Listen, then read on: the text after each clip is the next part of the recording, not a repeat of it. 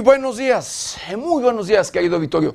Bienvenidos, bienvenidos a una emisión más de Noticieros 90 grados. Pues hoy, hoy es lunes, lunes 5 de septiembre del 2022. Son las 7 de la mañana en punto. Yo soy José Maldonado y vámonos directo a la información. Gas LP incrementará sus precios durante las próximas semanas. Respalda Bedoya validación de reforma en materia de Guardia Nacional por diputados federales. Secretaría de Educación en el Estado llama a no afectar familias con toma y a mantener las clases a favor de los niños. Masacre con armas blancas deja 10 muertos y 15 heridos en Canadá.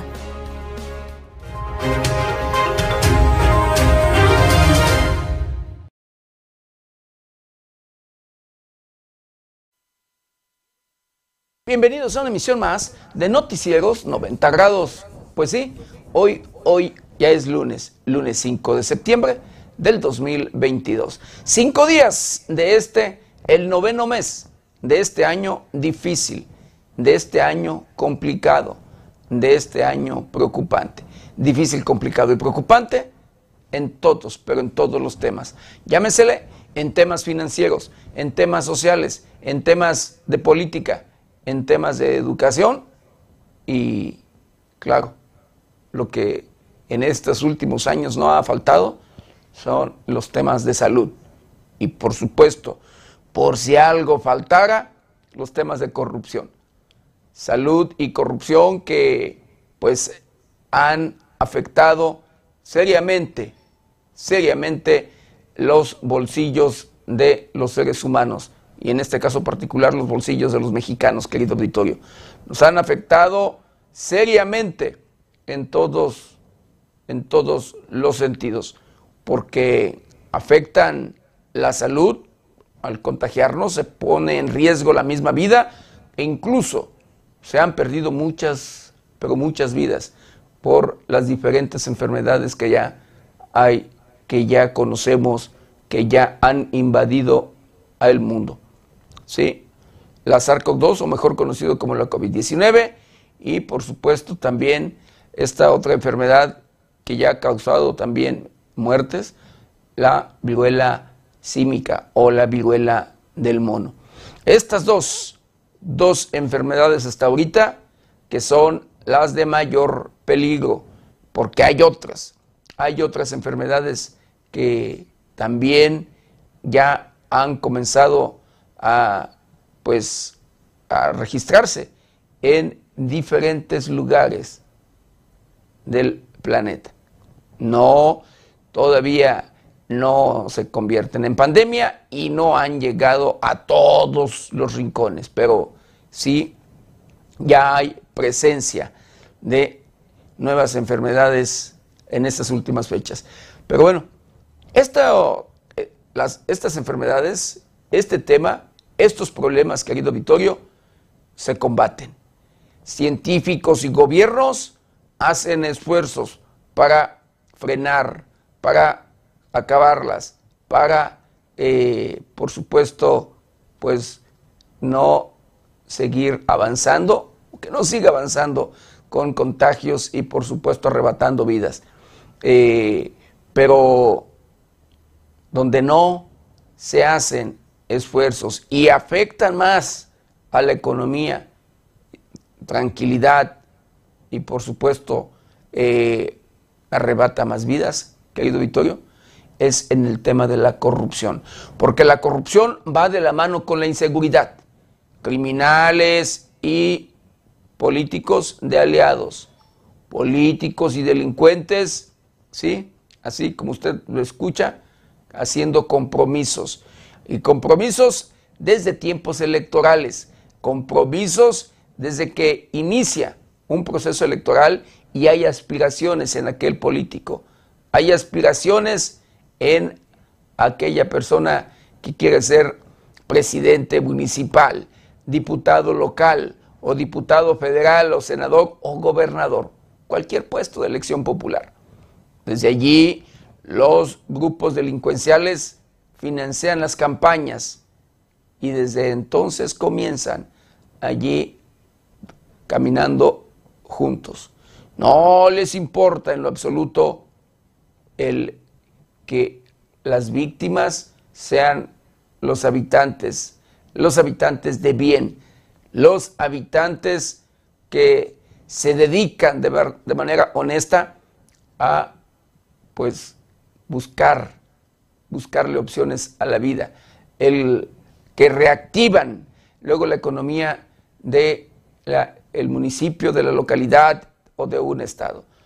Y me refiero a aquellos sectores, querido auditorio, que son el agrícola, ganadero e industrial, porque nadie, triste y lamentablemente, se salva luego de las prácticas delictivas de los grupos delincuenciales. Así, como usted lo escucha, las extorsiones, los secuestros, asesinatos, despojo de su patrimonio son el pan de cada día en nuestro país. Y en la actualidad ya no es nada más en Tamaulipas, ya no, no es nada más en Sinaloa, ya es en todo el territorio nacional. Ya hay presencia de grupos delincuenciales en todos los rincones de nuestro planeta, así como usted lo escucha. Eh, ya ahorita reconocidos por el propio gobierno federal, hay cuando menos 500 grupos, 500 células operando en México, querido auditorio, en los diferentes estados de la República, incluyendo aquellos estados modelo en temas de seguridad. Yucatán era uno de ellos y en la actualidad, querido auditorio, ya también hay presencia de grupos delincuenciales. Ya también en ese estado eh, que durante mucho tiempo fue un estado modelo en temas de seguridad, el día de hoy ha perdido pues ese nombramiento, esa designación, de verdad, querido auditorio. Ya no hay un estado que de verdad podemos decir que es seguro. Triste y lamentablemente una realidad, una realidad que se vive día a día. Y lo vemos de manera constante que incluso los grupos delincuenciales ya no respetan a nadie, no respetan nada, no respetan jerarquías, ni religiosas, ni jerarquías luego políticas. De verdad, no respetan a nadie, querido auditorio, ni niños, ni mujeres, ni ancianos. Triste y lamentablemente, así las cosas. Y pues los grupos delincuenciales dejando más pobreza y por supuesto más muertes día a día que las propias enfermedades que les he mencionado. Así las cosas, pero bueno, por lo mientras vamos a hacer un recorrido, un recorrido por el portal de noticias más importante. Y en esta mañana atentan, atentan a balazos contra el director operativo de tránsito de Uruapan. Recibió dos tiros y está grave. Prevén que cae eh, este o esta tormenta tropical que se ha convertido en huracán categoría 1, pues em, aterrice o eh, llegue a tierra en próximas horas. Policías y pistoleros levantan espectadores para disolver una riña en partido de fútbol en Purépero. Cierra navegación en el puerto de Lázaro Cárdenas, Michoacán y en puertos de Guerrero. Inicia la Universidad, la Universidad Tecnológica de Morelia, maestría en Ingeniería aplicada a innovaciones. Seamos congruentes y demostremos que somos la mejor opción, dice Guillermo Valencia. Asesinan a abuelita en una casa de oración en Matamoros, Tamaulipas. Asesinan a un joven en media fiesta familiar en Zamora, Michoacán. Tras rechazo a nueva, a nueva constitución en Chile, organizan barricadas. Masacre con armas blancas deja 10 muertos y 15 heridos en Canadá. Estas y otras noticias las encuentra en el portal de noticias 90grados.com.mx. Y ahora, ¿qué le parece? Lo invito a que me acompañe a ver juntos un día como hoy.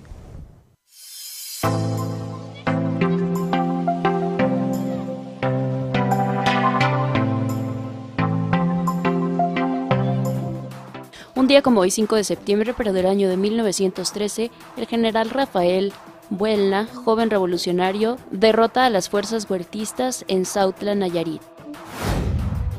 En 1914 nace Nicanor Parra, uno de los poetas líricos chilenos más originales de la época actual, autor de Cancioneros sin nombre. En 1920 se llevaron a cabo las elecciones para designar al presidente de la República, contendiendo Álvaro Obregón y Alfredo Robles Domínguez. El resultado favoreció a Obregón, quien fungió como primer mandatario de México entre 1920 y 1924.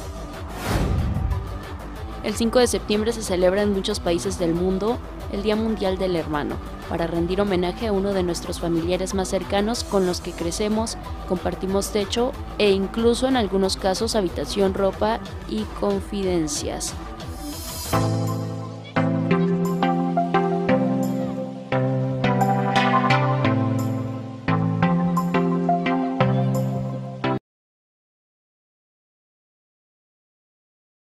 Mandar saludos, saludos especiales a todo, a todo nuestro auditorio, a todos aquellos que nos ven y nos escuchan a través de las diferentes plataformas de 90 grados. Saludos, saludos especiales a aquellos que nos ven a través de la televisión, los que nos escuchan a través de las diferentes estaciones de radio que se enlazan con este su noticiero preferido y por supuesto, de igual manera, con mucho cariño y respeto a todos, a todos aquellos que nos ven y nos escuchan a través de las diferentes redes sociales de 90 grados. Un saludo, por supuesto, a usted a usted, querido Vittorio, que nos ve y nos escucha a través de las diferentes, de las diferentes plataformas de 90 grados. Y bueno, ya de lleno, de lleno con la información, pues bueno, eh, la jefa de gobierno de la Ciudad de México dice que la cuarta transformación rompe con el neoliberalismo y con la corrupción. En el gobierno de la ciudad nos hemos dedicado a abrir derechos. Si se cierra la puerta de la corrupción, se abren los grandes derechos. La fórmula más importante es la austeridad republicana y acabar con la corrupción, puntualizó Claudia Sheinbaum al presentar la conferencia Políticas Públicas Exitosas en el Gobierno, en el Teatro del Centro Cultural de Tijuana. La mandataria capitalina dijo que está por cumplir su cuarto año de gobierno. Somos un gobierno de la cuarta transformación ¿Qué quiere decir? Hay principios fundamentales que guían la vida pública de México. Por el bien de todos, primero los pobres, eso es algo que debe guiar a todos los gobiernos de la 4T. Esto quiere decir una enorme solidaridad, fraternidad, quiere decir que no puedes haber progresado sin justicia. Hay un sistema de injusticia de grandes desigualdades que ha obligado a millones de mexicanos a no tener grandes derechos. El segundo principio, no puede haber gobierno rico con pueblo pobre. No debe de haber privilegios en los gobiernos. El gobernante tiene que vivir a ras de tierra. El gobernante debe de vivir en la justa medianía y jamás debe de enriquecerse a costa del pueblo. El tercer principio es que el poder solo se convierte en virtud cuando se pone al servicio de los demás. El poder es para servir al pueblo, no se sirve para su propio bienestar o su propio fin. Son enseñanzas del presidente López Obrador. El gobierno que encabezamos tiene que ver con estos principios. Con estos principios hemos gobernado la ciudad. La cuarta transformación rompe con los gobiernos anteriores, con el neoliberalismo y con la corrupción. La educación es un derecho, no un privilegio, al igual que la salud, la vivienda, la cultura y la movilidad, resaltó Sheinbaum Pardo. Al llegar al gobierno creamos la Agencia Digital de Innovación Pública, detalló la mandataria capitalina. También dejamos de adquirir todas las licencias de software. Tenemos nuestra propia fábrica de software, lo que nos ha permitido desarrollar todo este proceso de digitalización. Agregó que también hicieron su propio centro de datos, nuestro propio centro digital, el más rápido y moderno de América Latina y es del gobierno de la Ciudad de México, apuntó. Con información de la redacción para 90 grados, Jade Hernández.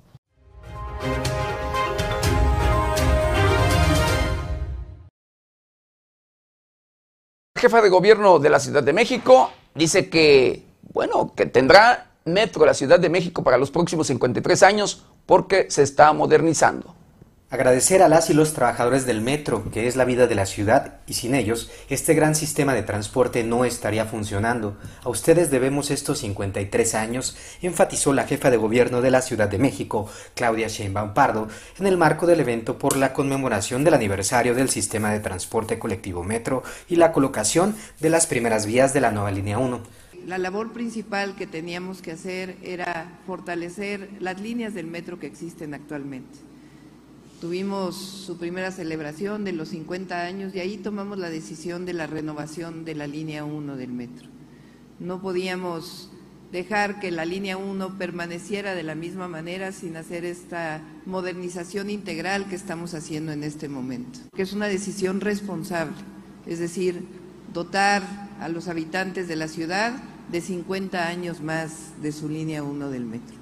Dijo que desde que llegó su gobierno decidió fortalecer y renovar las líneas del metro y por eso dotarán a los habitantes de la ciudad por 50 años más de la línea 1 del metro con esta renovación que se convertirá en una de las más importantes del mundo. Hay que estar orgullosos porque estamos modernizando integralmente el sistema de transporte colectivo y tendremos más metro por los próximos 53 años, dijo. La jefa de gobierno recordó que existe otro proyecto importante del Metro Energía, dos empresas públicas que echaron a un proyecto ambicioso de suministro y distribución de energía eléctrica. Comisión Federal de Electricidad y Sistema de Transporte Colectivo no solo es cableado, también el incremento del voltaje en el centro de la ciudad estará la subestación eléctrica más grande de todo el país, además de la modernización de las escaleras eléctricas.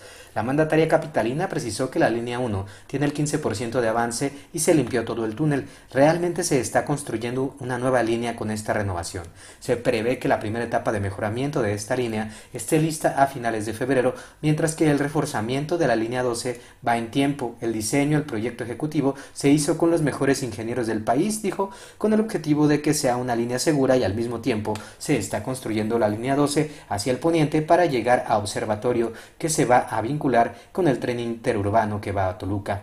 Sheinbaum Pardo explicó que está operando una planta en el estado de Querétaro que se instaló para la última parte del armado de los trenes. En la licitación de los trenes del metro se estableció que el 30% de la fabricación de trenes tenía que ser en el país para poder generar empleos y transferencia tecnológica. Entonces ya se está instalando en Querétaro esta planta armadora y ya estarán llegando los trenes de China para su último proceso de armado. En el evento estuvieron presentes el secretario de Movilidad Andrés Lajous, el director del Sistema de Transporte Colectivo Guillermo Calderón, el representante del Sindicato Nacional de Trabajadores del Sistema de Transporte Colectivo Berardo Bustos, el subgerente de Centros de Desarrollo Infantil del Sistema de Transporte Colectivo Nadia Tapia y el representante de Mexir SADCB Gao Feng. Con información de la redacción informó para 90 grados Alejandro Frausto.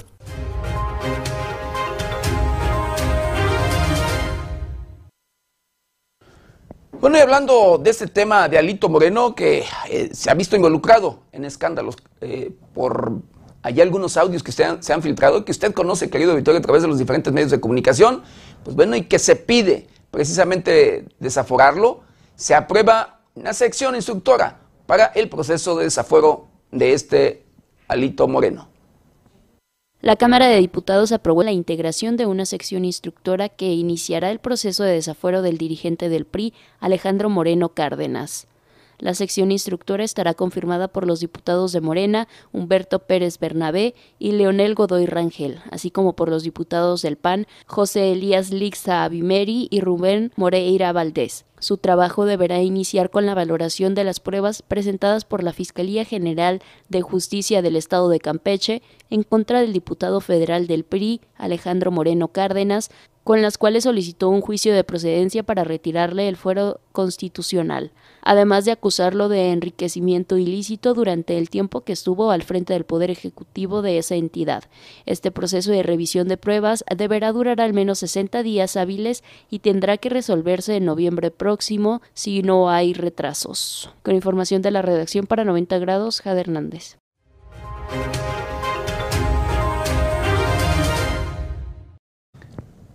Bueno, y el gas LP, sí, incrementará sus precios durante las próximas semanas. Según datos de la Comisión Reguladora de Energía, el precio del gas en la Ciudad de México aumentó durante la semana del 4 al 10 de septiembre. El incremento de 22 y 40 centavos fue publicado en el listado de la Comisión Reguladora de Energía y aplica para las 16 alcaldías capitalinas. En la Ciudad de México, el precio del gas LP había descendido durante las últimas tres semanas, no obstante, para septiembre su costo aumentó. A nivel nacional, también hubo un incremento ya que el litro pasó de 11.28 a 15.07 pesos, es decir, 24 y 29 centavos más que la semana pasada. En Morelia, Michoacán, el costo del cilindro de gas de 30 kilos tendrá un precio máximo de 692 pesos, mientras que en Zapopan y Guadalajara, Jalisco, su precio máximo será de 706.50 pesos. Con información de la redacción, informó para 90 grados Alejandro Frausto.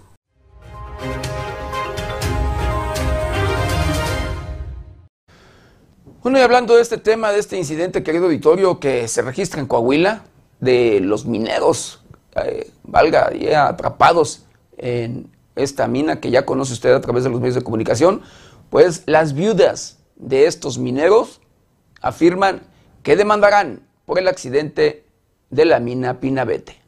Esposas de los 10 mineros atrapados en la mina El Pinabete en Sabinas, Coahuila, anunciaron que demandarán a quien resulte responsable por los hechos que ocurrieron el pasado 3 de agosto. No vamos a parar hasta que se haga justicia, comentó Marta Huerta, viuda del minero Sergio Gabriel Cruz. La mujer añadió que este lunes todas las viudas se van a reunir para poder ponerse de acuerdo y presentar la denuncia correspondiente. Marta Huerta comentó que se encuentra conforme con la decisión de realizar una taja en la mina de El Pinabete como parte de las labores de recuperación, esto después de que las autoridades tuvieran la intención de dejar los cuerpos ahí. Este sábado pasado se llevó a cabo una misa por la memoria de los diez mineros, la cual fue realizada en las inmediaciones de la mina, la cual tuvo presencia de mariachis que tocaron algunas canciones como Amor Eterno, Hermoso Cariño, Yo te extrañaré y Que me entierren cantando. Con información de la redacción informó para 90 grados Alejandro Frausto.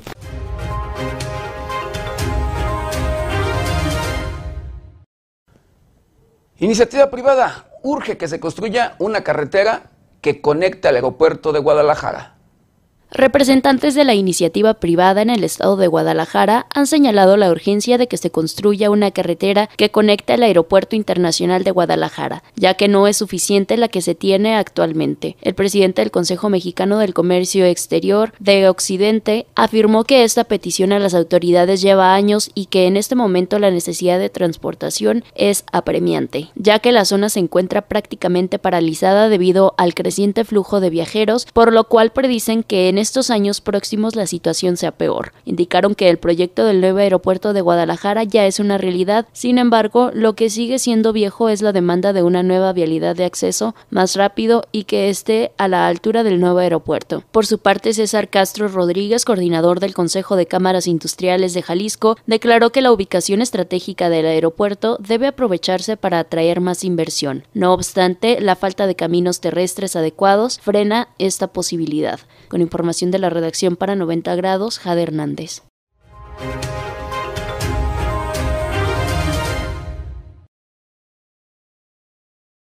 El gobernador del estado de Michoacán, Alfredo Ramírez Bedoya, respalda eh, validación de reforma en materia, de materia de la Guardia Nacional por diputados federales. El gobernador Alfredo Ramírez Bedoya externó su respaldo a los integrantes de la Cámara de Diputados del Congreso de la Unión, que este sábado aprobaron la propuesta en materia de la Guardia Nacional y la Seguridad Pública presentada por el presidente Andrés Manuel López Obrador. Tras celebrar la validación a la reforma de la Ley Orgánica de la Administración Pública Federal para que la Secretaría de la Defensa Nacional tenga la facultad de ejercer el control administrativo y operativo de la Guardia Nacional, el mandatario refirió que con ello se fortalece la estrategia nacional para preservar la paz de las y los mexicanos. Este día se dio un paso importante para avanzar con la política de seguridad pública integral impulsada por el presidente López Obrador para atacar las causas de la inseguridad, atender a los jóvenes y rescatar los valores del pueblo, comentó.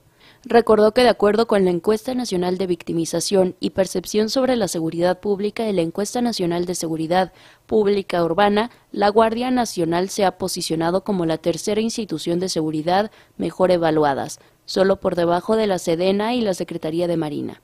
Puntualizó que en Michoacán el porcentaje de la población que consideró efectivo el desempeño de la Guardia Nacional en la encuesta de seguridad pública urbana fue el 76.9% de Lázaro Cárdenas, 62.8% de Morelia y 55.3% de Uruapan por lo que reiteró que de esta forma la ley consolida las acciones de seguridad pública para proteger a los ciudadanos y disminuir los indicadores de delito como robo, secuestro y homicidio en las entidades federales. Con información de la redacción para 90 grados, Jade Hernández.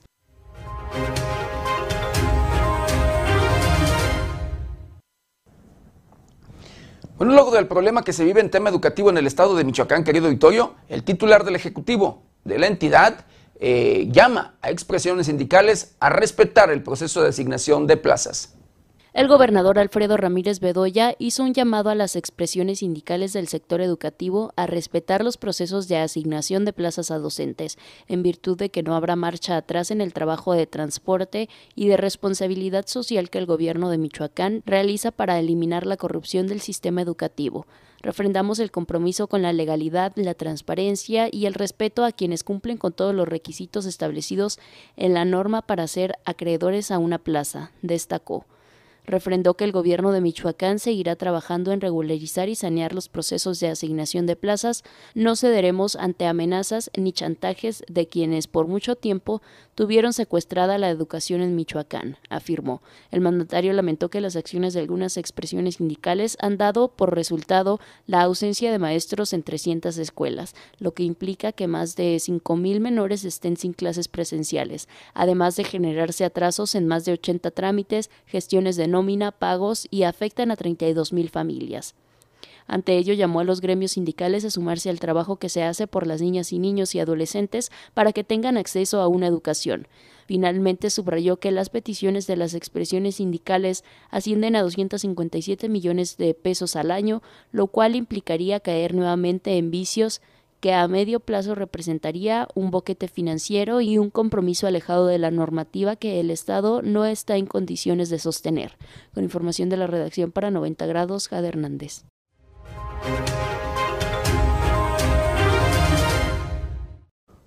Y hablando de ese tema, la Secretaría de Educación del Estado de Michoacán dice que no hay mano negra en asignación de plazas educativas.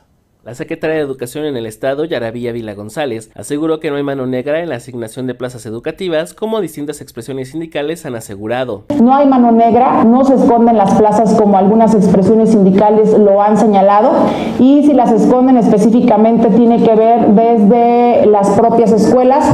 En conferencia de prensa, Ávila González comentó que el día 3 de septiembre se asignarán los espacios para educación preescolar, según corresponden de acuerdo a la lista. De igual manera, para primaria sería el día 4 de septiembre, para secundaria el día 8 al día 11 de septiembre, el lunes 6 de septiembre para educación especial y el 9 de septiembre para educación física. Todas las asignaciones se realizarán en eventos públicos. Agregó que diariamente trabajan desde la Secretaría de Educación para que los egresados sean asignados de acuerdo a la necesidad de servicio. Enfatizó que no enviarán maestros a escuelas por capricho de expresiones sindicales. Sí, no vamos a enviar más maestros nada más por un capricho o como se han hecho las expresiones sindicales, sino de acuerdo a la necesidad del servicio, es decir, el número el número de estudiantes, nos da el número de maestros que requerimos en cada institución educativa y eh, esos cambios irregulares lo que ha provocado es que el número de maestros en las instituciones sea muchísimo mayor o que en algunos nos quedemos sin nada por estos cambios que nos avisan. Por su parte, James Abdiel Ortega Anaya, director de la Unidad Estatal del Sistema para la Carrera de Maestros y Maestras, SUSICAM, informó que son 554 vacantes para preescolar con aproximadamente 542 aspirantes, 573 participantes participantes para educación primaria que cubren prácticamente las vacantes, 42 vacantes para educación especial que cubren los espacios disponibles, 126 maestros para educación física que deja a algunos afuera. En educación secundaria hay 103 vacantes en los dos niveles con oferta aproximada de 2.060 horas a elegir sobre los espacios abandonados por los aspirantes en zonas consideradas de conflicto como Aguililla o Tierra Caliente. La Secretaría de Educación puntualizó que se cubre con maestros de las mismas zonas o personas que solicitan irse a su lugar de origen. Algunos otros están por contratos de seis meses, buscando que mientras cumplen con su trabajo con las niñas michoacana, los salarios salgan en tiempo y forma. Subrayó que en primaria hay un faltante de 551 maestros, 228 en preescolar, 45 en telesecundaria, 103 en normatividad, 180 en educación física. Los faltantes son identificados por municipio y la Secretaría de Educación asigna maestros de acuerdo a cada nivel y en algunos casos los maestros no aceptan partir a zonas rurales. Por ejemplo, en Zaguayo, Aguililla, Aquila o Pajacuarán. Reportó para 90 grados Luis Manuel Guevara.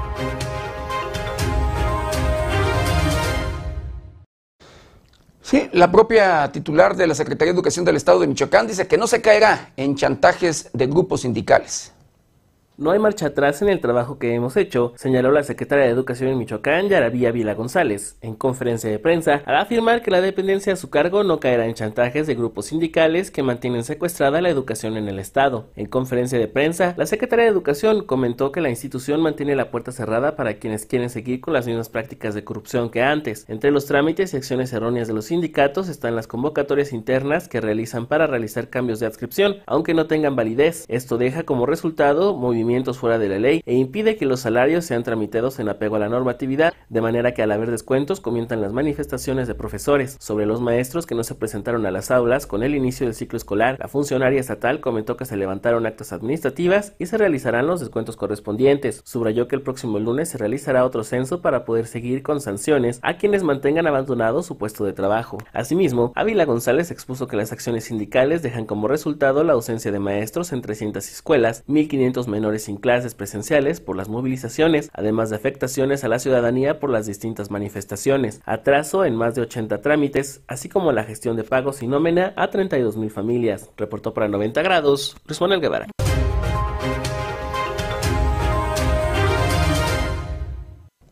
La propia Secretaría de Educación del Estado de Michoacán llama a no afectar a familias con toma y mantener clases a favor de los niños. La Secretaría de Educación en el Estado hace un llamado al grupo de normalistas que mantiene tomado el edificio central a modificar sus acciones de protesta y no afectar a las más de 32 mil familias de los trabajadores que cobran con cheque. Asimismo, se hace un llamado a todas las maestras y maestros a mantener las clases presenciales a favor del derecho superior a la educación para las niñas, niños y jóvenes, quienes se han visto afectados con la suspensión de clases presenciales por dos años debido a la pandemia. Ante la intención de grupos minoritarios de suspender las actividades docente, acentuando la afectación a la educación en los menores, la autoridad educativa reitera su llamado al magisterio a cumplir en las aulas la noble e importante labor que desempeñan. Aun cuando la Secretaría de Educación reconoció la libertad de expresión y la apuesta al diálogo, más no a la represión, se hace un exhorto al magisterio, así como a las normalistas, para que no se afecte a los terceros con acciones de inconformidad. De igual forma, se reitera que el gobierno de Michoacán tiene asegurado el recurso para la nómina y ha pagado en tiempo y forma todas las quincenas, pero en tanto no haya garantías de seguridad en las oficinas por tomas, el proceso de emisión de cheques lamentablemente no se puede completar. La Secretaría de Educación en Michoacán informa que también se avanza en el proceso de asignación de plazas anormalistas, con procesos por primera vez completamente abiertos y transparentes, completando este fin de semana la asignación de plazas para nivel preescolar y primaria. Con información de la redacción, reportó para 90 grados Luis Manuel Guevara.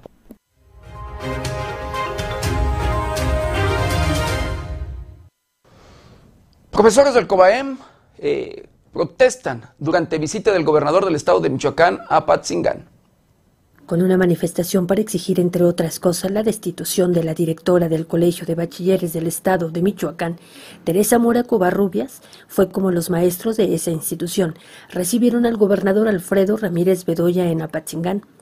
Unas horas antes del acto para la entrega de maquinaria y equipo a los alcaldes de la región de la Tierra Caliente, integrantes del sindicato del COBAEM, se apostaron frente a la presidencia municipal de Apatzingán y con pancartas y lonas gritaron consignas como la destitución de Teresa Mora el pago de salario y prestaciones, así como la reinstalación de maestros que han sido cesados. Al arribo el gobernador fue interceptado por los manifestantes, a quienes escuchó y quienes en todo momento siguieron gritando consignas contra el gobierno, y cuyo titular demandaron resolver asuntos pendientes que mantienen sin clase a 40.000 alumnos en todo el estado.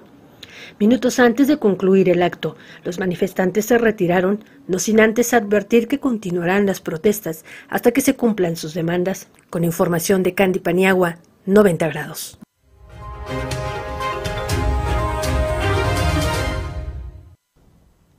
De acuerdo a Guadalupe Chagoya, eh, con programa eh, la escuela es nuestra, se pone en riesgo seguridad de construcción de aulas. Tras considerar que fue un grave error extinguir el pasado mayo por el gobierno estatal al Instituto de Infraestructura Física Educativa del Estado de Michoacán, la diputada del PRD Guadalupe Díaz Chagoya alertó del riesgo que se corre que en Michoacán proliferen la construcción de aulas atípicas que no cumplen con la norma y podrían constituir un riesgo para estudiantes con la entrada del programa La Escuela es Nuestra, al recordar que antes la contratación de construcción de escuelas se hacía con empresas especializadas en la materia, expuso que actualmente no existe un control de cómo serán construidas las aulas pero además no están cumpliendo con la normatividad y se vuelven en un total riesgo para la comunidad estudiantil. Hay aulas atípicas que ahora se están construyendo con el recurso de la escuela es nuestra, como si construyeras una recámara o casa, no se cumple con la normatividad, dijo la diputada Guadalupe Díaz Chagoya, que manifestó que no se está cumpliendo al exponer que se están construyendo escuelas atípicas. La diputada del PRD y ex titular del IFEM en el gobierno silvanista recordó que la importancia de esta área es que la escuela en casos de desastres naturales debe ser el lugar más seguro para la comunidad. Eh, la escuela debe ser un lugar 100% seguro, porque además de que alberga muchos niños jóvenes, debe servir para refugio en caso de siniestro. Cuando una ciudad se inunda, cuando un temblor tire toda la ciudad, lo que debe quedar firme son las escuelas. Son cajas de concreto, por eso se incrementa el costo. Y, y, dicen, no es posible que el baño, yo hice un baño y me costó 100 mil pesos y los que tú haces cuestan 800 mil a ver, vamos a ver. Acá se junten con especificaciones técnicas, es una caja de concreto literal, son muros de concreto, no de tabique normal, es una armadura en la losa de 10 veces más varilla de la que le metes a una losa normal, porque tiene que aguantar sismos.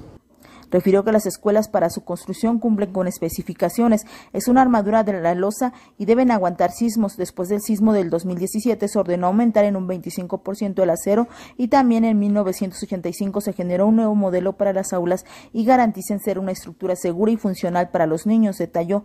En el 2017 hubo daños en las 8.000 escuelas del país y en Michoacán a 100. Ninguna escuela se cayó, solo el colegio Repsamen era privada. Pero el gran problema, explicó, es que en estos momentos con el nuevo modelo de la escuela es nuestra, no se está cumpliendo con la norma. Lo que se busca, dijo, es garantizar que sean escuelas confiables, pero además otro fenómeno grave es las escuelas privadas a las que no se pueden revisar o no existe un diagnóstico para saber cuántas son espacios no aptos para ser instituciones educativas. En estos momentos, además, con la extinción del IFEM, no habrá quien pueda verificar si las escuelas públicas cumplen con la norma. Para 90 grados, América Juárez Navarro.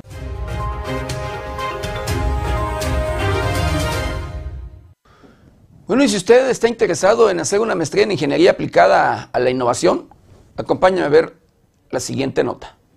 La Universidad Tecnológica de Morelia, UTEM, incrementó su oferta académica ofreciendo maestría en Ingeniería aplicada en la innovación tecnológica a partir del cuatrimestre que inicia en septiembre del 2022. Graciela Carmina Andrade García, rectora de la UTEM, explicó que la autorización la realizó la Secretaría de Educación Pública a través de la Dirección General de Universidades Tecnológicas y Politécnicos, luego de que se cumplió con los requisitos establecidos de la convocatoria extraordinaria del 2022 para una nueva oferta educativa Detalló que la autorización de apertura de este programa educativo es histórico y es el resultado del trabajo del equipo docente y del Comité de Pertinencia de la carrera de Tecnológicos de la Información bajo la dirección de Paulina Solórzano Salgado. Agregó que las clases que se realizan los viernes y sábados y de acuerdo al plan de estudios se consideran seis cuatrimestres en los que se incluyen asignaturas como creatividad e innovación tecnológica, transformación digital, pensamiento estratégico y cómputo de la nube 1 en el primer cuatrimestre. Acorde al modelo académico de la UTEM, el último cuatrimestre será de estudio en unidad productiva para que se desarrolle el proyecto que permita la titulación de la maestría. Finalmente, García Peláez estableció que en las carreras de la UTEM también se trabajan para ofrecer estudios de posgrado, siendo la licenciatura de gastronomía la que más avance registra en cumplimiento de los requisitos que solicita la SEP. Con información de la redacción para 90 grados, Jade Hernández.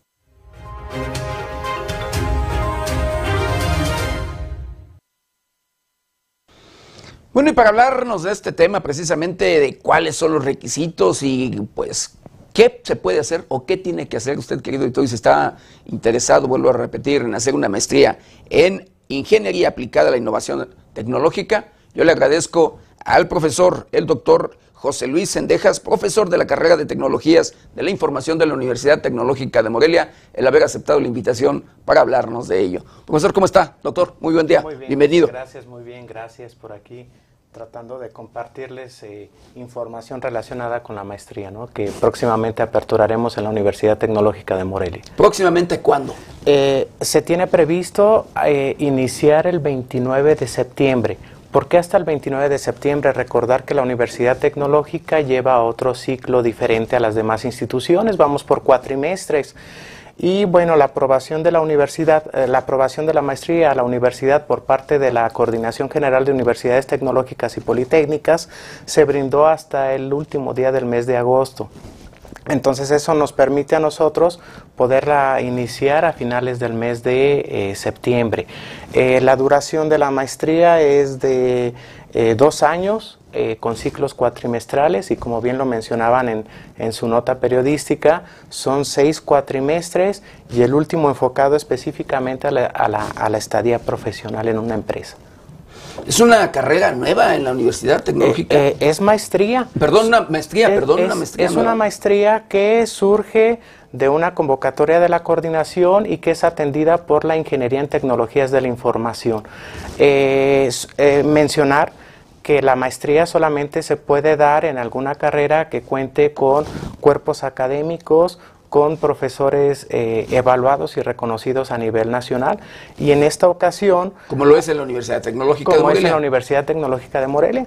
Y en esta ocasión, a través de nuestra rectora, la doctora Graciela Andrade García Peláez, y como bien lo mencionaban también, a través de la directora de la carrera, doctora Paulina Solórzano Salgado, y el cuerpo de profesores que conformamos a la carrera fue que nos permitimos atender esta convocatoria. Doctor, ¿qué se necesita? ¿Algún, eh, valga, aspirante o interesado en hacer la maestría? ¿Qué Sí, tiene que hacer? De, de entrada, pues tener su nivel de ingeniería, porque al final de cuentas, pues es el nivel eh, anterior a una maestría, pero de igual forma, esta maestría se adecua muy bien a diferentes áreas del conocimiento, no solamente a las tecnologías de la información, sino al área de mecatrónica, al área de mantenimiento industrial, al área de, mecánica. Entonces, creo que es un abanico de oportunidades muy amplio que tienen los diferentes, eh, eh, muchos de los estudiantes de nuestro estado.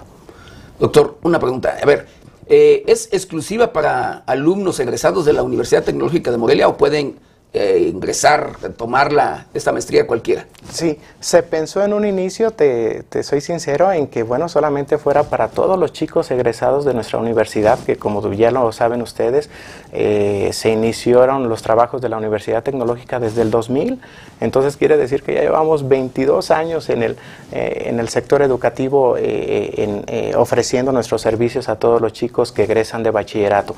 Pero como bien lo mencionas, son bienvenidos y son aceptados también eh, alumnos o exalumnos de otras instituciones de educación superior. Lo único que tienen que hacer es a dónde se tienen que ver, Eh, cómo se tienen que, eh, valga que comunicar para poder Sí, está la información en las redes sociales de la Universidad Tecnológica de Morelia.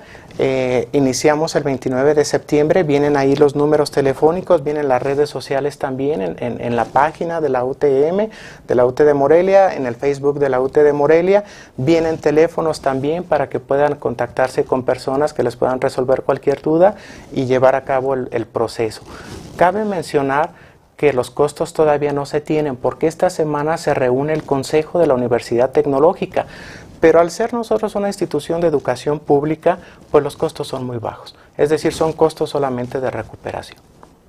¿Nos puede repetir de nuevo inicia el 29. 29 de septiembre. 29 de septiembre es el primer, es la apertura de la maestría con duración de seis cuatrimestres y eh, el, el, eh, bueno, pues vamos a ver si tentativamente podemos abrir dos grupos, pero esperemos que, que lo podamos lograr. ¿no?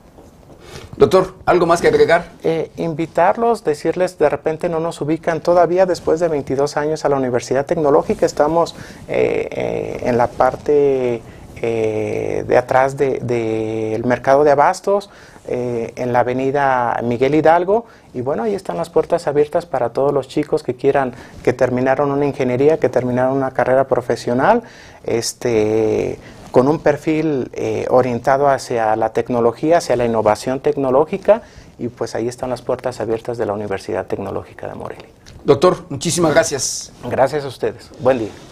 Yo le agradezco al doctor, al doctor José Luis eh, Sendejas, profesor de la carrera de Tecnologías en, Información de la Universidad Tecnológica de Morelia.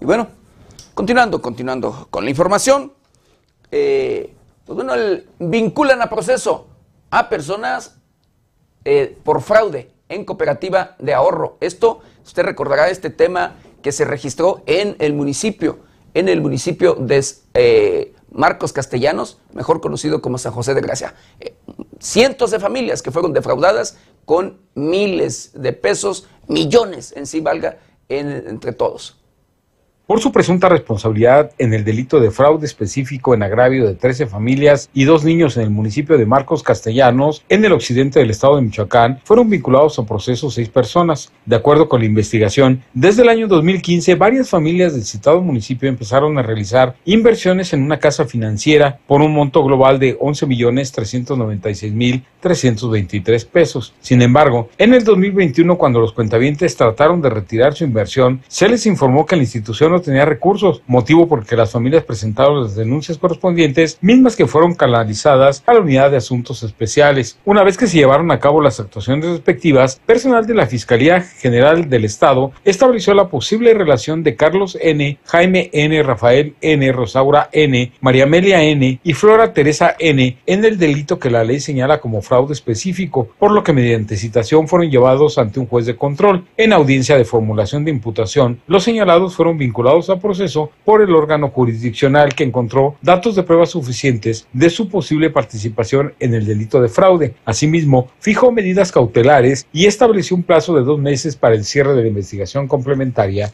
informó 90 grados.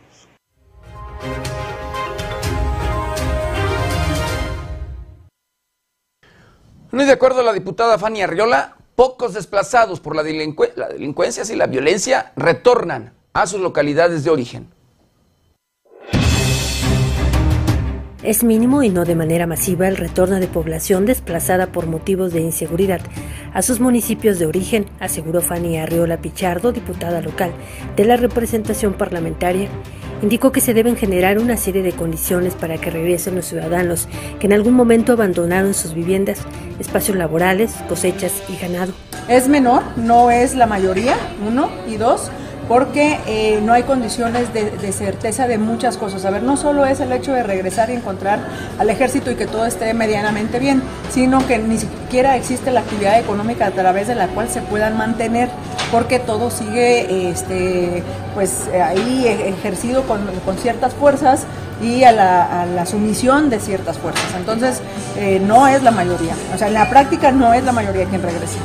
Arriola Pichardo detalló que tan solo de los municipios de la Tierra Caliente de la entidad se estima que alrededor de 6.400 ciudadanos de diversas edades dejaron la región ante los constantes enfrentamientos entre grupos rivales de la delincuencia organizada. Más o menos del 60% que, eh, que sale de la población o que tenemos ubicado, que, que solo se queda el 40%, nosotros tenemos identificado 35% de mujeres con eh, niños que los acompañan. Informó para 90 grados Amanda Bautista Rodríguez.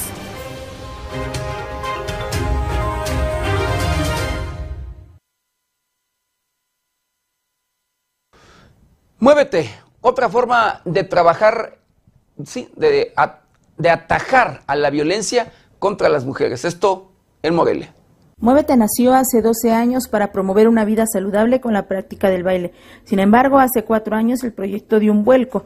El identificar casos de violencia entre las mujeres y no tener instructores que no solo las escucharan, sino que las acompañaran y canalizaran, a quienes sufren violencia motivó al profesor José Navarro Magallán, fundador de este movimiento, a capacitar y certificar a las instructoras. Apenas en días pasados fue anunciado el proceso de capacitación para certificar a quienes quieran formar parte de Muévete. Dicha capacitación tendrá lugar el 16, 17 y 18 de septiembre en el DIF municipal. La misma tiene como finalidad generar guías comunitarias, porque van a estar dentro de la comunidad, van a llevar el proceso y acompañar más que llevar una clase, van a aprender esta estructura social, cómo hacer intervención, cómo acompañarlas en las denuncias o canalizarlas para atender la violencia. Hasta el momento son 30 mujeres que han llevado un proceso y han trabajado toda la estructura familiar. El movimiento libre han llevado a terapia a las mujeres que padecen violencia. La violencia en Morelia está presente en las zonas donde se han identificado este fenómeno, es Villas del Pedregal, Ciudad Jardín, San Juanito y San Isidro. Nos hemos metido en villas del Pedregal de violencia y frustración, violencia intrafamiliar, Ciudad Jardín muy difíciles, sobre todo cuando nos metemos a escuela. Las maestras empiezan a decir que tienen bajo rendimiento y son San Juanito, San Isidro donde hemos dado estas charlas porque yo acompaño a los instructores mínimo dos veces al mes en estas zonas, dijo. Durante estos procesos implementaron talleres como confesiones de mujeres, hablan de su situación de manera anónima, detectan alguna situación y han identificado con frecuencia que van la violencia desde psicológica y económica y que son las que más se presentan. Ya han acompañado hasta 50 familias, pues se trata, mencionó el profesor, de atender a toda la estructura familiar para atajar de fondo el fenómeno de la violencia. Para 90 grados América Juárez Navarro.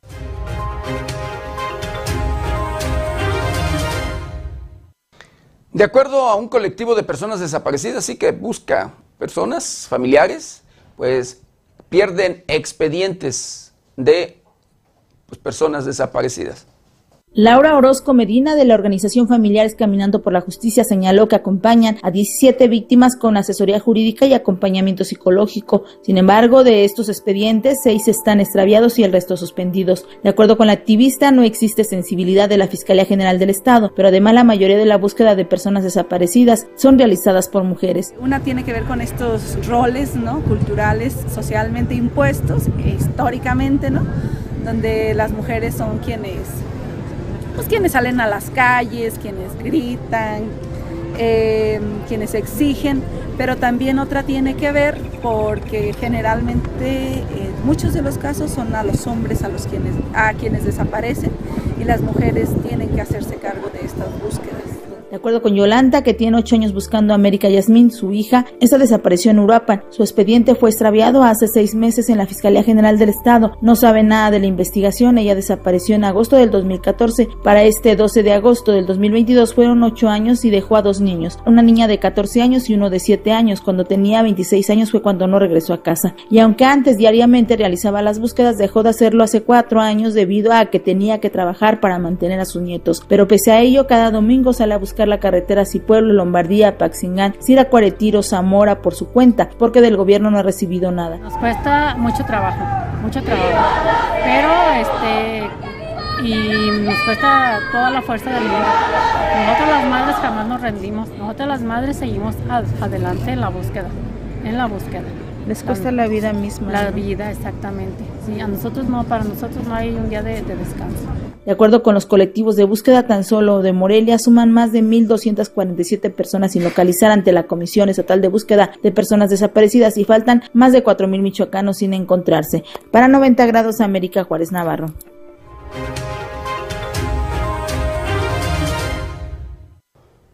Bueno, y en Tumbiscatío, Michoacán, revientan un narcolaboratorio.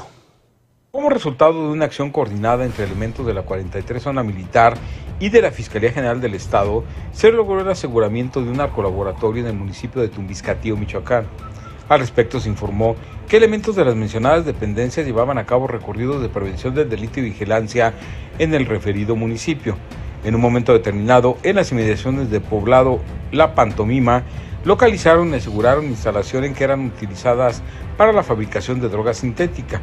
En el lugar se incautaron 10 costales amarillos con capacidad para 25 kilos cada uno, 4 bidones de 20 litros conteniendo sustancia líquida desconocida, tres bidones de 50 litros conteniendo sustancia líquida desconocida. Asimismo, se inhabilitaron dos reactores metálicos y dos condensadores metálicos, así como la infraestructura del citado laboratorio clandestino, informó 90 grados.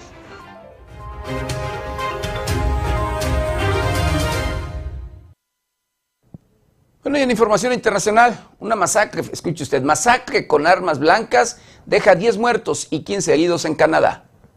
Al menos 10 muertos y 5 personas heridas dejó un ataque al azar con armas blancas, el cual fue perpetrado por dos sujetos en distintas ubicaciones de la provincia de Saskatchewan, en el municipio rural de Kinnestinom, en una región de comunidades autóctonas. Los primeros ataques ocurrieron la mañana del domingo en las localidades de Weldon y James Smith Cree y la Policía Montada Real de Manitoba identificó a los sospechosos como Damien y Miles Sanderson, quienes son buscados por los crímenes. De acuerdo con la policía, los sospechosos podrían viajar en un vehículo Nissan Roche negro con matrícula SK119 MPI y huyeron rumbo a la zona de Arcola, Avenumen, en el condado de Regina. Más tarde se reportaron más ataques en los condados de Regina y Alberta, por lo que se desplegó un operativo en la zona para tratar de dar con los responsables, informó 90 grados.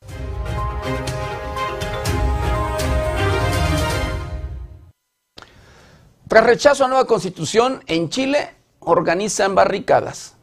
Con un 88% de las mesas escrutadas, se impulsó el voto en contra de hacer una nueva constitución en Chile, en un plebiscito donde el no obtuvo el 62% y los votos a favor se quedaron con 38%. Fue la diputada Carol Quiriola, la cercana al presidente chileno Gabriel Boric y coordinadora de la campaña por la aprobación, quien reconoció la derrota en el ejercicio en el que todos los chilenos en edad de votar estaban obligados a participar. Tras conocer los resultados partidarios de una nueva constitución, comenzaron a armar barricadas en la Plaza de la Dignidad. Aunque eran 15.2 millones de chilenos los que fueron convocados a participar, fueron 13 millones los que acudieron a las urnas, en donde finalmente se impuso la voluntad de mantener la constitución que operó durante la dictadura de Augusto Pinochet. El presidente Gabriel Boric informó que ha convocado a todos los partidos a una reunión para analizar la continuidad del proceso constituyente. En 2020, el 80% de los chilenos dijeron querer una nueva constitución, sin embargo, este domingo rechazaron la propuesta redactada por convención integrada por partidos, independientes y representantes de pueblos originarios. Con información de la redacción para 90 grados, Luis Manuel Guevara.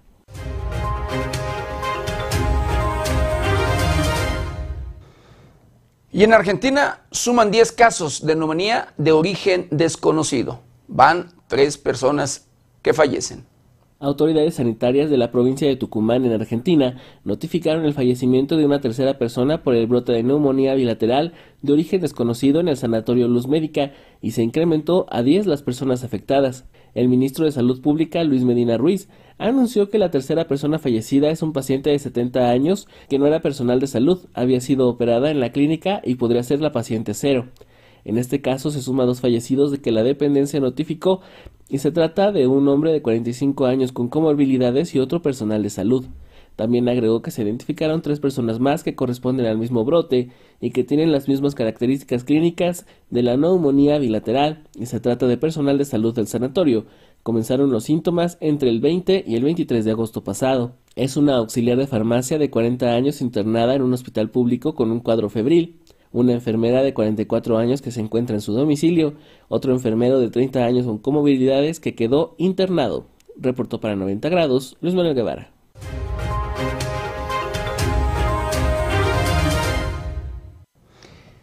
Bueno, y en Colombia matan a ocho policías durante emboscada. Eh, México condena el ataque. Una emboscada a policías de Colombia dejó ocho elementos muertos en la vereda Corazal, cerca de Neiva, Huila y México, lamentó los hechos. Los primeros reportes indican que policías fueron atacados con explosivos y ráfagas de fusil alrededor de las 14.30 horas del viernes y extraoficialmente se señaló que las víctimas del ataque fueron dos subintendentes, dos patrulleros y cuatro auxiliares. El presidente colombiano, Gustavo Petro, condenó los hechos y aseguró que expresan un claro saboteo a la paz total. Se informó que el presidente Petro viajaría durante la noche a la zona donde se registró el ataque, ya que en esa misma zona se instalará un puesto de mando unificado. Por su parte, la Secretaría de Relaciones Exteriores de México lamentó lo ocurrido en contra de los policías de Colombia y aprovecharon para refrendar su apoyo al gobierno de Gustavo Petro. La Secretaría de Relaciones Exteriores condena enérgicamente el atentado ocurrido esta tarde en Colombia que ocasionó el lamentable deceso de ocho miembros del cuerpo policial del país hermano. México envía sus condolencias a las familias y reiteramos el apoyo al gobierno del presidente Gustavo Petro, escribió la Cancillería en sus redes sociales. Con información de la redacción informó para 90 grados Alejandro Frausto.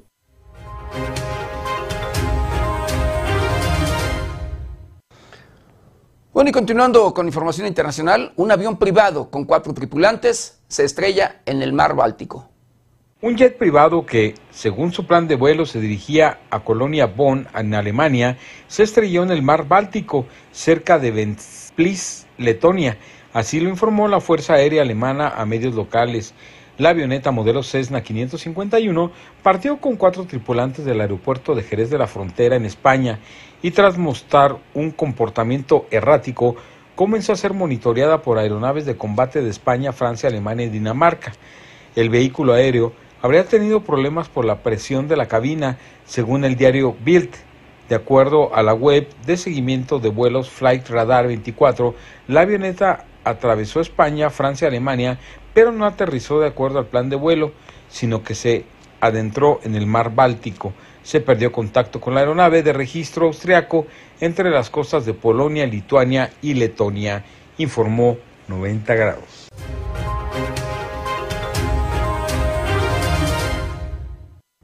En Estados Unidos capturan a un sujeto que amenazó, escuche usted, con chocar su aeronave contra un centro comercial. Autoridades de Mississippi, Estados Unidos, dieron a conocer que fue capturado el hombre que la mañana del sábado amenazó con hacer estrellar su avioneta en contra de un centro comercial. El periódico estadounidense Daily Journal informó que la nave aterrizó de forma segura en una zona rural y la cadena televisiva CNN comunicó que el avión había sido robado. Los hechos iniciaron aproximadamente a las 5 de la mañana del sábado, cuando un individuo de nombre Corey Patterson avisó a los servicios de emergencia que tenía previsto hacer chocar de forma intencionada su avión en contra de unos almacenes de la multinacional Walmart, por lo que el Departamento de Policía de la ciudad estadounidense de Tupelo alertó a la población y les solicitó que no se acercaran a la zona hasta nuevo aviso. Asimismo, advirtió que el área de peligro podría extenderse más allá de esa urbe debido a la capacidad de desplazamiento del vehículo aéreo. Además, se comunicó que la Administración Federal estadounidense participó en el seguimiento de la situación en coordinación con las fuerzas del orden, quienes manifestaron que durante la mañana habían logrado ponerse en contacto con el piloto. Finalmente, la web de seguimiento de vuelos Flyware indicó que la aeronave mostró durante horas un comportamiento errático. Con información de la redacción informó para 90 grados Alejandro Frausto.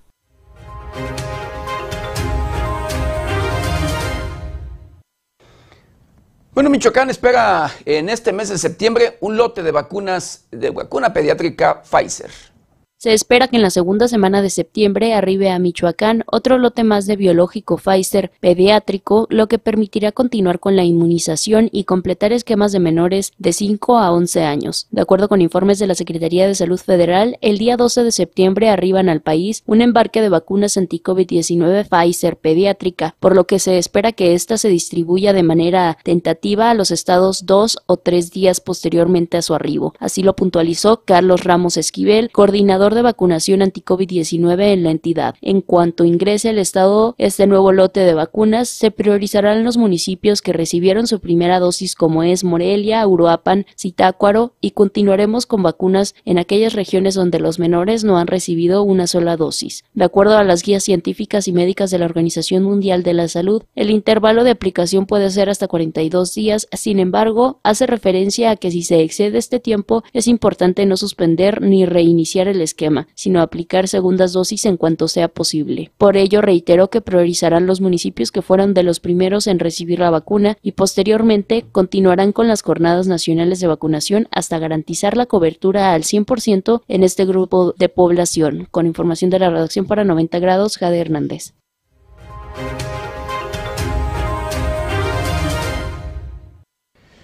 Bueno, y de acuerdo a Protección Civil del Estado de Michoacán, Morelia, la capital del estado, tiene atlas de riesgo, pero sin actualizar desde hace 21 años. Morelia tiene su atlas de riesgo que no ha sido actualizado desde hace 21 años, confirmó el director de Protección Civil en el Estado, Jorge Romero Alvarado, quien reveló que si bien cuenta con este documento que permite identificar los riesgos que podrían existir en el municipio, está totalmente desfasado, a lo que priva actualmente. Esta situación se repite en varios municipios, que en algunos no se cuenta ni con el documento, explicó. Sí tiene su atlas de riesgo, pero no está actualizado. Es desde el 2001 y son casi 21 años entonces. Tiene un retraso, así hay muchas ciudades y se tiene que actualizar con entes responsables con los que se les está pidiendo en este documento, indicó, al mencionar que entre los criterios que debe cumplir el Atlas de Riesgo es que deben ser principalmente los manuales de riesgo que emitió el Centro Nacional de Prevención de Desastres. Expresó que se envió un oficio a todos los municipios del estado que aún no cuentan con este plan para que con un ente certificado como la Universidad Michoacana o alguna institución pública o privada que haga este tipo de mapeo los asesore, porque es fundamental en este momento que vive la humanidad con fenómenos críticos que pegan en municipios donde antes no era común es importante tener un diagnóstico confiable. Actualmente Uruapan, Marabatío, Tocumpo, Chilchota son algunos de los que sí cuentan con atlas de riesgo actualizado, pero de ahí para allá no lo tienen y no saben de qué es el tema. La importancia de este mapeo es ver a qué riesgos está expuesto a los ciudadanos en lugares que habitan, que van desde inundaciones, terremotos, deslaves, granizo, incendios, porque son indicadores históricos.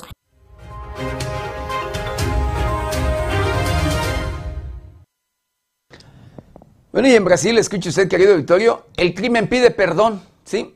Ladrones que habían robado un vehículo a una persona, una señora, madre de un niño con discapacidad, se lo devuelven.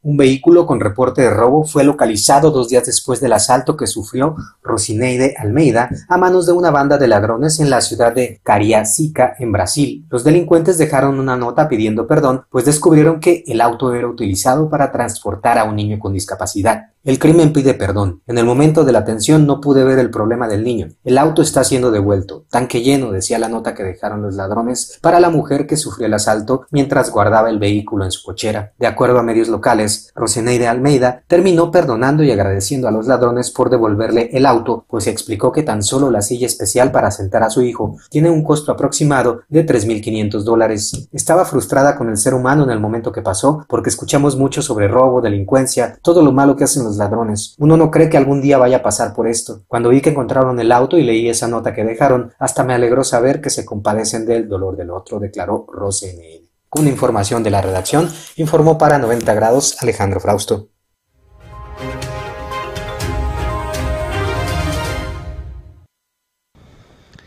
Bueno, y en Cancún, una periodista es secuestrada.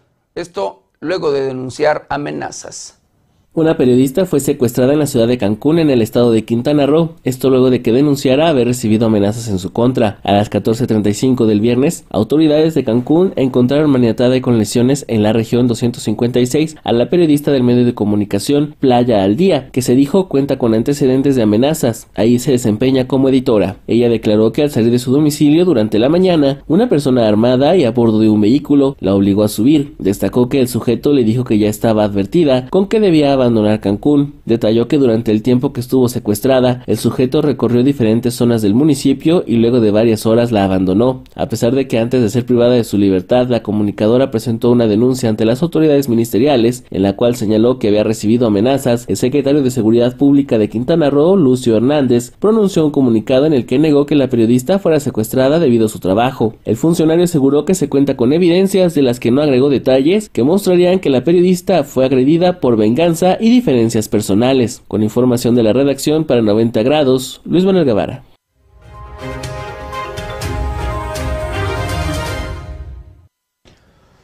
Bueno, y en la Ciudad de México rescatan a, a unos perritos que eran maltratados luego de que el dueño fue denunciado.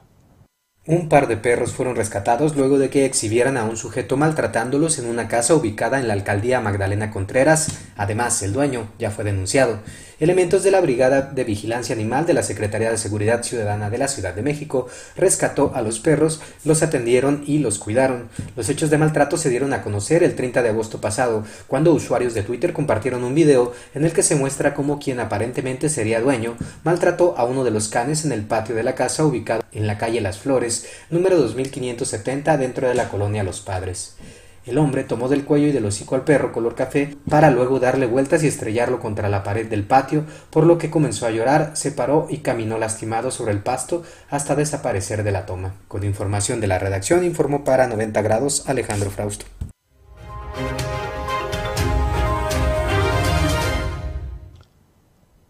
Y ponga atención en la siguiente información, querido auditorio. En Morelia, la capital del estado de Michoacán, balean a una mujer para robarle 200 pesos. Una mujer resultó herida al ser atacada a balazos en un asalto en la colonia El Potrero, al poniente de la ciudad de Morelia. Los hechos se registraron la víspera del domingo, cuando Brenda G. salió de su casa para comprar alimentos. Una vez en la vía pública, la mujer fue interceptada por un sujeto armado con la intención de despojarla de sus pertenencias. Al parecer, la mujer se resistió y el hombre la atacó a balazos, dejándola herida. La víctima fue auxiliada por testigos, quienes la trasladaron a un hospital, desconociéndose la identidad y el paradero del responsable, informó 90 grados.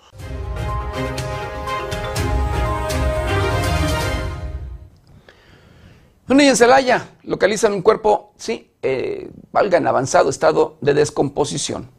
En avanzado estado de descomposición fue localizado el cuerpo de una persona en la colonia Valle del Real en Celaya, Guanajuato.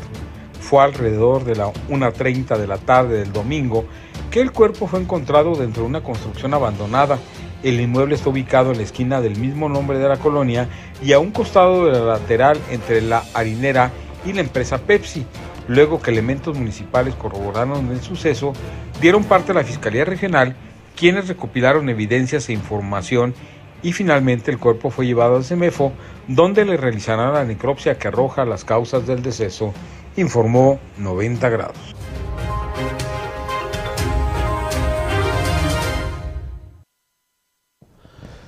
Bueno, y para que no nos sorprendan los cambios climáticos, acompáñeme a conocer el pronóstico del tiempo para las próximas horas.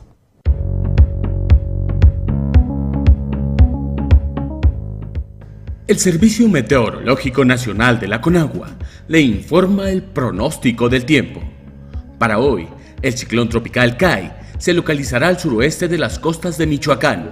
Sus extensas bandas nubosas en interacción con un canal de baja presión sobre el occidente, centro y sur del país originarán lluvias puntuales torrenciales en Nayarit, puntuales intensas en Sinaloa, Jalisco, Colima y Michoacán, lluvias puntuales muy fuertes en Guanajuato, Querétaro y Guerrero, y puntuales fuertes en Zacatecas, Aguascalientes, Estado de México, Ciudad de México y Morelos. Además de viento con rachas de 90 a 110 kilómetros por hora y oleaje de 3 a 5 metros de altura en costas de Jalisco, Colima y Michoacán, y rachas de 70 a 90 kilómetros por hora en costas de Guerrero.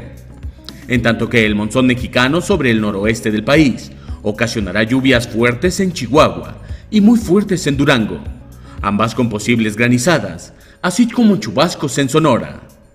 Por otra parte, canales de baja presión sobre el noreste, oriente y sureste de la República Mexicana y la península de Yucatán, en interacción con el ingreso de humedad proveniente del Océano Pacífico, Golfo de México y Mar Caribe, generarán lluvias puntuales intensas en zonas de Coahuila, Nuevo León y Tamaulipas, lluvias puntuales muy fuertes en San Luis Potosí, Puebla, Veracruz y Chiapas, así como lluvias puntuales fuertes en Hidalgo, Tlaxcala, Oaxaca y Tabasco. Finalmente, prevalecerá el ambiente vespertino cálido en la mayor parte de las entidades del país, siendo caluroso en zonas de Baja California Sur, Sinaloa, Nayarit y estados de la península de Yucatán, y muy caluroso con temperaturas máximas que podrán superar los 40 grados Celsius en zonas de Baja California y Sonora.